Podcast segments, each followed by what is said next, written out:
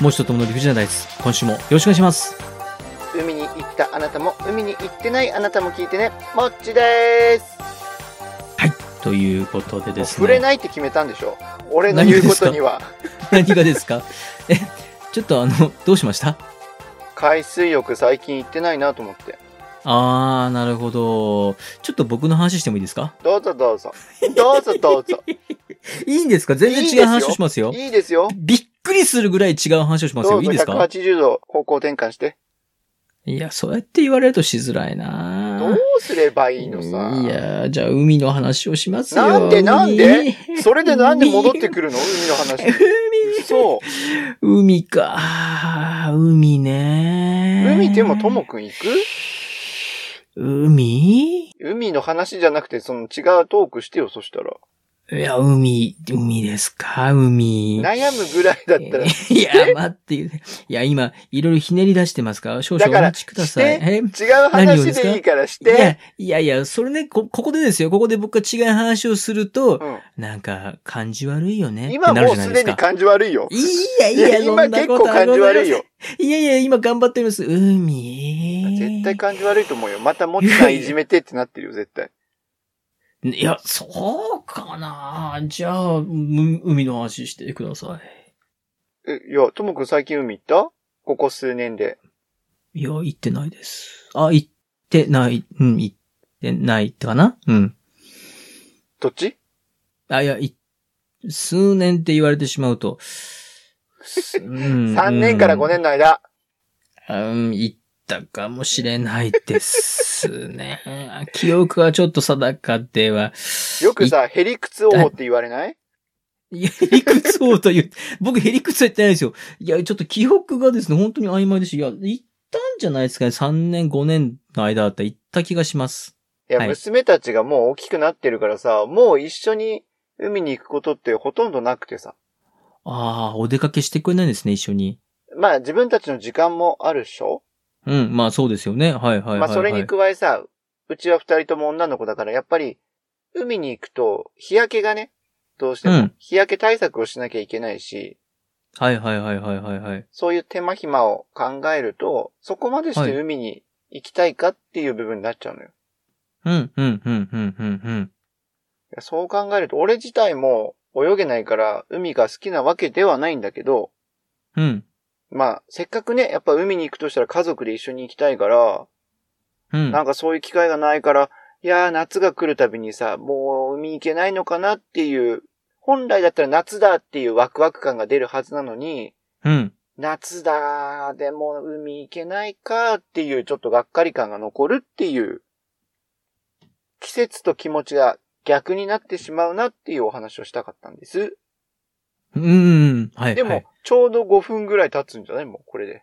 オープいニンやグ、いトーや、ク。まだ3分半です。まだ1分半どうぞ。まだ3分半です。残り1分半でトークまとめろと。いやいやいやいや、し、したいんでしょいやいや、したく、したくないです。じゃあ、今じじゃあ、し今たくない15です。秒前まで。全いや然、な全然したくないです。海の話もうしたくないです。 いや、何なんですかこっちのセリフだわ、何なんです かは。何ですかええいや、ちょっと、あ、そっか、あうん、そっか、いや、うんまあ、それは、ま、あ、私の、あれでしたね、私の受け、あの、最初の入り口が間違っちゃったんですね、私の。私が悩まなきゃよかったんですね、海、あ、海違うかーって。違う。最え。初悩んでないじゃん。はい、わかりました。違う話していいですかって言うから、じゃあ180度違う話どうぞって言ったでしょ。いや、そしたら僕が108度違う話したら感じ悪くなりません感じ悪くないじゃん。ええでも僕が急にあの、そこで、あれでしょいや、ウクライナがとか言い出したら止めるんでしょ止めないよ。ウクライナがって言われたら止めないよ。あ、そうなんですね。じゃあ、そんな感じで、本日の出目発表です。 5分経ったんか い一番お願いします。はい、1番、ザ・セカンド。あ、いいですね。もうね、セカンドやってたことも忘れるぐらいのはい。いつやってましたっ俺のけ手目、俺の手目が出てないよ。はい。いつやってましたっけね 僕ずっとなんか僕喋ってますよね。そうね。まあ、出目の方がやっぱり、ともくんの歴史つまみ食いの方にチョイスされてる感じはするよ。なんか、バランスですよね。僕半年ぐらい喋ってなかったから、急に最近当たり出しましたよね。うんうん。そういうのはやっぱあるよね。はい。えー、2番お願いします。はい。2番、お蕎麦。ああ、お蕎麦いいですね。美味しいお蕎麦食べたいですな。3番が歴史つまみ食いのコーナー。はい。 4番が歴史つまみ食いのコーナーでございます。はい。 5番がですね、7月2日が、一年の折り返しの日。そう、ちょうど真ん中らしいです。ねえ、知らなかった素晴。らしい。はい、知らなかったです。えー、6番がフリートークです。フリートーク。では、本日もですね、最近不正疑惑が出ている私がこのサイコロを振ります。いや、俺一言も言ってないけど、自分で勝手に疑心暗鬼になってるだけだ って。いや、私疑心暗鬼ですよ。こんなに3と4ばっかり出ると、なんだろう、何かしてんのかなと思いますよ。いきますよ。 はいいや。3番。 なんだろう。これ早く終わらせろってことなんですかね、きっと。そうだ、早く終わらせろ。みんな気そうですねになるから早く終わらせろと。そうですね。え、3番、歴史つまみ食いのコーナー。イエよーイろしくお願いします。ありがとうございます。さあ、今日あたりでもうラストにしましょう。ね、あの、秀吉の朝鮮出兵シリーズでございます。よろしくお願いいたします。イエーイ超大作。超大作ですね。え、うん前回までのあらすじの中で、うんついに文禄の駅が終わりました。うんうん。終始嘘つきがごっちゃごちゃにした戦いでしたが、そうね。現在のところ日本側も朝鮮側も中国側も得るものが一つもございません。そうだよ。みんなはいフラストレーション溜まってるよ。おっしゃる通り、さ、慶長の駅。前回文禄の駅のラストで、うん。えーお互いの代表として話し合った二人が、うん。お互いの王様を騙し合うという、うんめちゃくちゃウルトラシーな展開で終わった戦いで、うん。結果当たり前ですけども、秀吉がブチ切れるということになりまして、なりましたね。はい。で、始まりましたのが慶長の駅でございます。はい。はい。で、文禄の駅、うん。民征服じゃ、が目的でした。そうだよね。一番最初は。はい。でも、慶長の駅、うん。民征服っていうのはちょっとしんどいから、とりあえず、朝鮮半島のうん。うん。南半分、ほ日本のものにしまおうぜ、になりました。う。あ、ずいぶん手前をピックアップしたんだね。あのーあ、補給大変だね、とか、ああ、まあ今までの経験を経て。はい。とりあえず南半分だったらがっつり抑えれるんじゃないっていう風にちょっと方向性が変わったみたいです。なるほど。ちなみにさ、はい。この今の軽6の駅だっけえ、慶長です。慶長の駅が始まるまでの間って、はい。何年ぐらいかかってたんだろう文禄の駅から。文禄の駅から慶長の駅ですかうん。文禄の駅が終わったのが、うん。うんと、1596年、 96年。はい、の9月。うん、うん、うん。あ、ごめんなさい、9月じゃないですね。1596年に、うんまあ、終わりまして、で、秀吉ぶち切れて、すぐ1597年、ああ、もう1年経たずして。もう翌年に攻め込んでます。はあ、なるほど。はい。で、この慶長の駅もですね、まあ、大軍を送りまして、うん。で、あのー小早川秀明って知ってますもちさん。いや名前聞いたことあるんだよね。関ヶ原の合戦でうん。裏切った人です。あ、裏切った人なんだ。が小早川秀明。はいはいはい。前回戦ったのは小早川隆景ですよ。高影ね。はい。うんで、あのーその、秀明さんを総大将にしまして、うん。この総大将を決めて、全体の軍をですね、ん右と左に分けて朝鮮半島を右ルート、左ルートで攻めます。おお挟み撃ちだ。はい。えー左ルート、うん。がっつり勝ちます。いいじゃん、いいじゃん。はい。で、民の軍隊も、うん。もう日本攻めてくるなっていうことで、うん。城をがっちり作って、うんそこに朝鮮の軍も入れて、一緒に戦ってたんですけども、うん。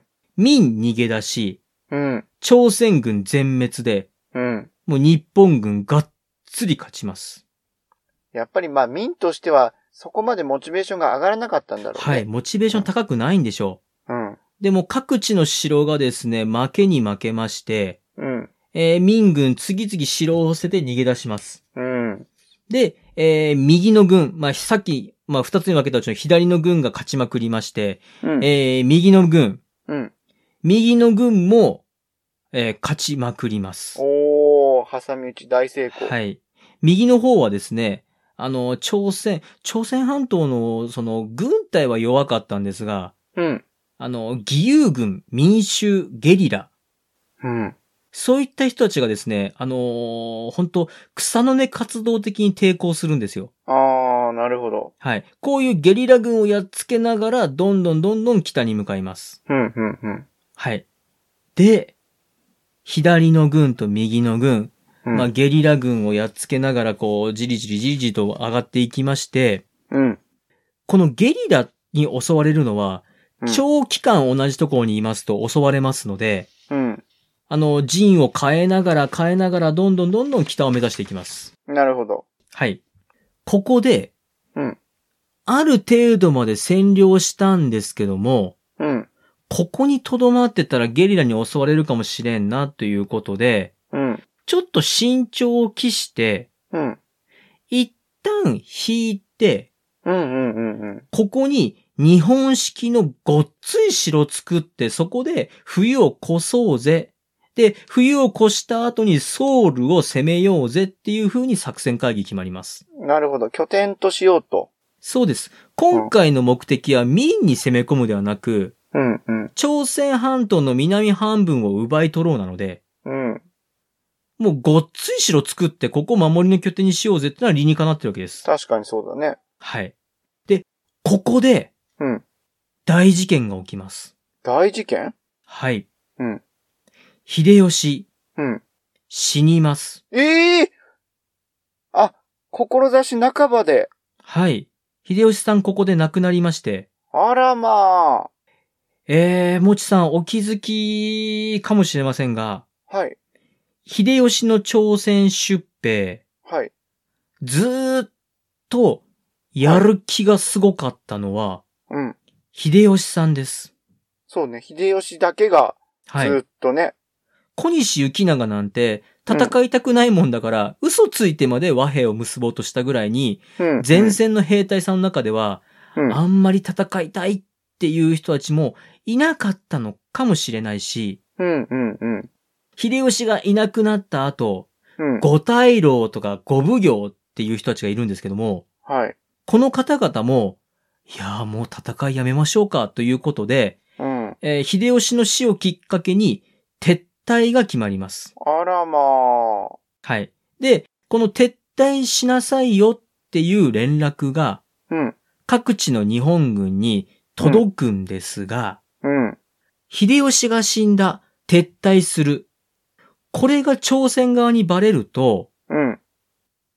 日本側が引く、朝鮮側が追いかけるっていうことで、あ日本側、こう、退きながらの戦いっていうのはすごく苦労しますので、ー。うん、うん、うん。バレないようにしよう。で、バレないうちに、粛々とこっそり撤退しようっていう作戦だったんですが、うん。すぐに朝鮮民にバレます。ええー、なんでスパイいたこれはね、どっから漏れたのか、あのー、記録は残ってないんですよ。バレちゃうんだ、でも。はい。えーうん民はですね、民朝鮮連合軍は全軍を4つに分けまして、おー。もう陸上の軍3つと水軍1つで、うん。この4つの軍で、よし、逃げる日本軍をコテンパンにしてやるということで追いかけてきます。うわー、もう読まれてるね。はい。この難しい撤退戦なんですけども、うんこう総攻撃を仕掛けてくる民朝鮮連合軍に対しまして、うん。日本軍、うん。めちゃんこ勝ちます。勝つんかい、やっぱ強いね。はい。第一軍が攻めてきても、えーうん鉄砲と弓矢で追い払います。うん、うん。はい。えー第二軍が攻めてきてもですね、島津義弘ってわかりますかねこう、島津家。島津家は聞いたことあるよ。はい。この島津家はですね、うん数千人で城を守っていたところに、う民ん朝鮮連合軍が5万人ぐらい来たと。 5万人。うん。い。はい。で、総攻撃で襲ってくるところをですね、島津軍、えー蹴散らしまして、うん、うん。蹴散らして蹴散らして、ところ、もうそれどころかこう、戦いの最中にこう、お城の門をバーンと開けて、うん。もうそっから撃って出て、もう朝鮮と民の連合軍をコテンパンにやっつけると。へー、すごいなぁ。はい。もうですね、本当日本軍は本当終始強かったです。戦い慣れしてたってことだよね。はい。で、散々に蹴散らしまして、うん。この時島津軍、なんと敵の兵隊の首を4000個くらい取ってます。すごい。はい。薩摩軍、まあ、薩摩の島津軍は、こうのん5万人を蹴散らしたんで、うんよっしゃ、勝ったぜーということで、悠々と引き上げます。うんうんうん。はい。えー、小西行長。うん。みんな大好きな小西行長さ ん。この小西行長さんも、うん。じゃあ、日本に帰ろっかなっていうことで、撤退の準備をします。うん。ところがですね、民の陸軍の、まあ、一つの部隊と、うん水軍も攻撃に加わりまして、うん。この小西行長がいる城を襲います。うわあ、やばい、ピンチ。はい。ところがですね、小西行長、うん。もう、最後の最後まで作詞ですよ。うん。えー、敵を買収します。ええ この人戦い方が終始せこい。この人 ね、終始ね、終始トリッキーなんですよ。トリッキーだね。まともに戦わんのね、絶そう対、ね。なんです。わしらは逃げる逃げるから見逃せってことで金を渡しまして、えーああ退却の手はずを整えます。通るんだ、それが。はい。で、この、民、朝鮮半島連合軍の陸軍とう、ん水軍の一部には、まあ、このお金賄賂で、うん。あ、うちは見の見逃すっていうか、あ、気づかなかったなって。あれいつの間にかいなくなったなっていうことにしてもらったんですけども、うん。あの男を忘れてませんか嘘つきまくったやつ違います、違います。し、しん、しんさんはでも殺されちゃったでしょはい。うんえー、朝鮮の水軍の英雄、李春心。おー、李春心はい。忘れてた、忘れてた。あの男が立ちはだかるんです。おー、ここで伏線回収やんけ。はい。あの男は多分賄賂を受け取んなかったんでしょう。ね、やっぱ男気溢れるから。はい。英雄だもんね。えーはい、そうです。もう、小西行長としては、もう和議を成立させたと。まあ、和議というかもうお金でね。うん。もうお金で解決したと思ってるんで、うんさっき言った島津軍と合流して、うん。撤退しようとしたら、うん。プサンという港から撤退しようっていう風にしてましたら、うん。このプサンをうん。囲うように民と朝鮮の水軍が海上を封鎖していると。こー、これは絶対絶命だよ。はい。で、それがあの李春心だと。はいはいはい。和議を不服として海上を封鎖して、うん。えー逃げ帰る日本軍をやっつけてやるって待ってるわけなんですよ。うん。で、この雪長と一緒に逃げるメンバーには、あの、きっかけを作った宋義俊もいますんで。いますね。はい。えーこの日本軍をですね、朝鮮民連合の水軍が待ち伏せまして、うん。戦いが始まります。うわー、これは厳しいんじゃないかこれまさに最後の戦い。うん。で、お互いの先方同士がですね、戦ううちにですね、やがて混乱の中、もう大混戦になりまして、うん。で、島津家、ここでもう激しく戦います。ああ、強いんだね。はい。激しく戦いまして、ただこの時苦戦をしますので、うん。当主の島津義弘が乗る船のうんすぐ直前まで敵が迫ってきまして、うわー、危ない。うん。はい。これはやばいっていうところで、もうギリギリ島津義弘が助かるなんていう場面がありまして、間一発。はい。で、この大混戦の中ですよ。うん。島津義弘がそういうピンチになるってことは、うん。朝鮮半島側も、うんまあ大混戦なので、李春心、うん。ここでですね、混戦の中、うん。味方を救った時に、うん。集中攻撃を受け、うん。なんと、海に散りまうす。わー、その混戦の中、李春心力尽きるか。そうです。で、李春心さん遺言がですね、うん。私が死んだことは、全軍に伏せたまま、うん。そのまま戦い続けろと言おって、ー日本軍と戦い続けます。男の中の男だね。はい。えー、民、朝鮮側、うん。えー日本側双方に甚大な被害が出る中、うん。この封鎖していた包囲網の一角を破ったうん。小西行長たち、うん。えー脱出を図りまして、うんえー朝鮮を離れていきます。おー、間一発。はい。えーこういった形でですね、常になんか争いをごにゃごにゃごにゃにょにゃと、えー盛り上がい、盛り上げまして、うんえー複雑にしていた小西行長、宋義俊のうん撤退をもって、えーこの朝鮮出兵も、互いに何も得ることなく、そうだね。はい、終わりを告げるというところで朝鮮出兵が終わります。何も得るものはなかったよね。本当にですね、マジな話で、これはまうあ、ん文化的な交流とか、うん。なんかそういうのはあったのかもしれませんが、それを決して、うん。もうなんていうか、それ以上のマイナス面ばっかりが残ったう本当に何も得ることがない戦いだったのかなと思います。んねどうだったでしょうかこの大長編。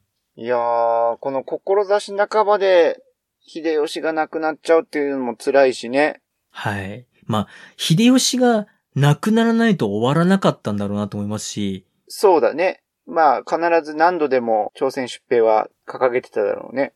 はい。まあ、あと今回の今シーズンを、まあ、通して言えることは、小西行長、宋義俊、お前らやるなっていう、そうだね。まあ、結果とし てさ、結果として生き延びて、生き延びました。戻ってきてるから、はい。まあ、違いではなかったのかなとは思う けど、小西行長、まあ、宋義俊さんはね、あの、本当に、最初のあれをやらかした後に、うんああ、報われるかな、どうかなと思ったら、うん。まあ、なんとかね、その後は目立たない活動といいますか。まあこうほんともうね、かま隠れちゃったもん紛れてね。隠れちゃったの、うまく隠れたんだなと思います。で、小西行長さんに関しましては、がっつりピンチを迎えてはいましたけども、うん。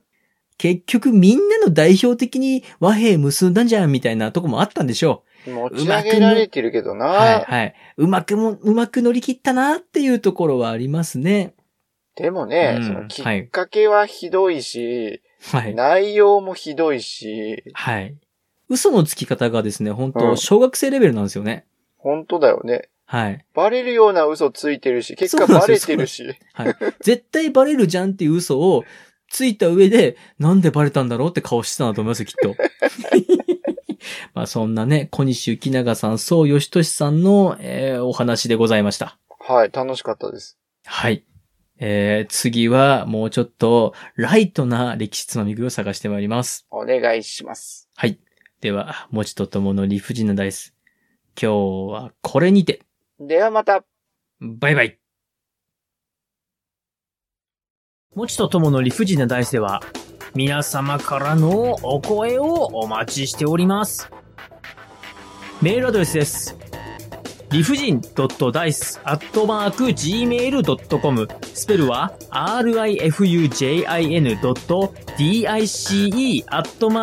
rifujin.dice.gmail.com また、ツイッターアカウントはもちとともの理不尽なダイスってやっておりますので、そちらの方に DM もお待ちしております。ハッシュタグは、もちとともの理不尽なダイス、または、もちともでつぶやいてください。よろしくお願いいたします。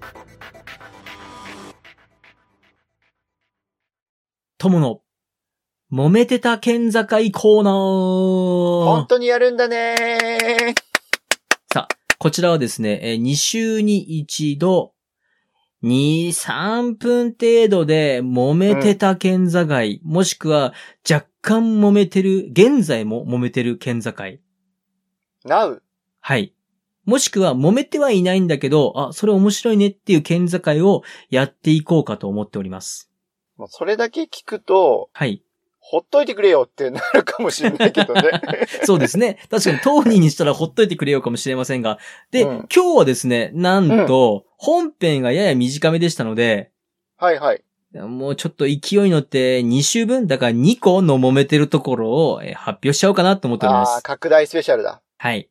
ちなみにですけども、うん。えー日本全国、県境がきっちり確定している県と、うん。なんか曖昧なままだねっていう県、うんうんうん。どっちが多いと思いますえ圧倒的に県境はしっかりしてる方が多いんじゃないの正解はですね、う圧ん。倒的に県境がはっきりしていません。えそうなのあの、揉めてないところの方が少ないです。あ、そうなんだ。はい。そんな中で面白い県境を今日はいくつかご紹介します。お願いします。えーでは一つ目です。うん。えー記念すべき一つ目は、揉めてない県境です。揉めてない方かい。むしろ、ちょっと面白い、楽しい、ファニーな感じの県境でございあまあ、す。それはそれで楽しみ。はい。こちら、長野と静岡の県境でございまして、はいはいはいはい。実はこちらですね、えーうんお祭りのたんびに毎年1メートルずつ動いております。どういうことはい。陣取り合戦的なああ、おっしゃる通り、こちら長野と静岡の県境にある氷越峠で、毎年10月に新州郡と遠州郡、まあ新州ってのは長野、はいはいはい。遠州は静岡なんですけども、はい。と、国境線をかけて綱引き合戦が繰り広げられております。へえ、ああ、綱引きで。はい。峠の国取り綱引き合戦。あら、面白いね、それね。この綱引きで勝利した方が1メートルだけ国境線を広げて、広げることができるというルールでございます。ほうほうほう。ただし、正式なものではございません。あ、その2件がやってるだけあ、いえ、二つの県でも正式ではないです。え、どういうことどういうことえ、じゃあその戦ってる綱引きメンバーだけで勝手に決めてるってことい、い、いイベントです。イベントごとの内容ってことそうです、そうです、そうじゃであす。実際に県境は動いてないわけだ。あ、うん、うん、そうです。はい。あの、あの、行、行政区画上では動いておりません。ってことね。ああ、そういうことね。はいはいはい。えーちなみにですね、えー標越峠が太平洋まで65キロ。うんえーということはですね、えー長野側が6万5千年連勝すると、うん。 えー太平洋 が、新州のものになります。はい。そっか、そはっいか。。そうです。確かにそうだね。はい。で、えー静岡側は、諏訪湖を遠州にということでテーマでえー頑張ってやっており ます。なげえな。 はい。さあ、もう一つ参りましょはい、もう一つう。。えーこちらガチで揉めてた方のえー県境でございます。あ、ガチで揉めてるやつ。はいこちらは、あ、揉めてたです。もう解消されました。た。ああ、よかったはいよかった。えーこちら山形と宮城の県境でございまして、ほう、山形えとー宮東北の城。うん。蔵王という山があるんですが、蔵王ね、はいははいい。。ここに、うん。まあ、観光名所があったんですよね。ああ、なるまほあど、。蔵王が観光名所なんですよ。うん。そこに観光用のリフトを作りたいという会社が、うん。まさか二つも現れて、うん。で、二つともそのリフトを引きたいというところが、うん。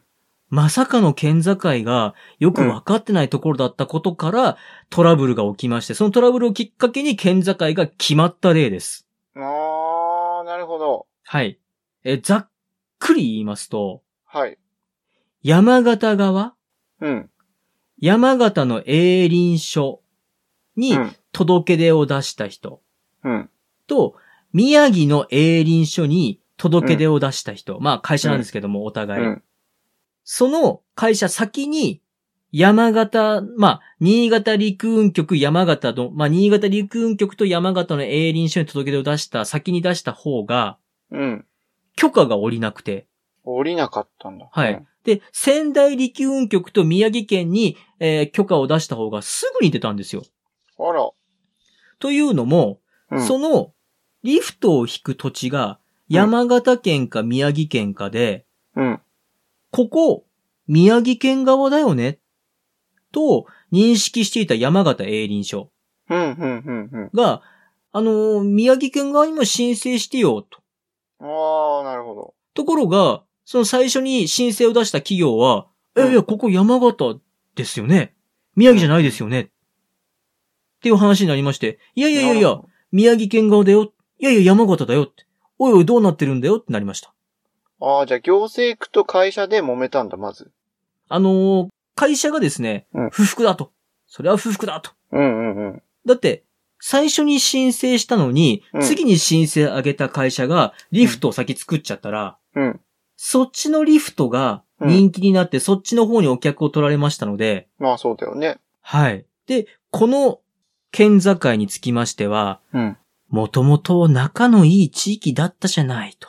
ああ、ほうはいほうほうほう。、で、なんか揉めるのもあれだし、そのね、あの、なんか話し合いで決めましょうよってことで、うん。その、もともと曖昧だった地域のほぼ真ん中のラインということで、県境が確定しまして、今に至っております。ああ、これは平和的解決だ。はい。うんちなみにこの2本のリフトを作った会社、うん。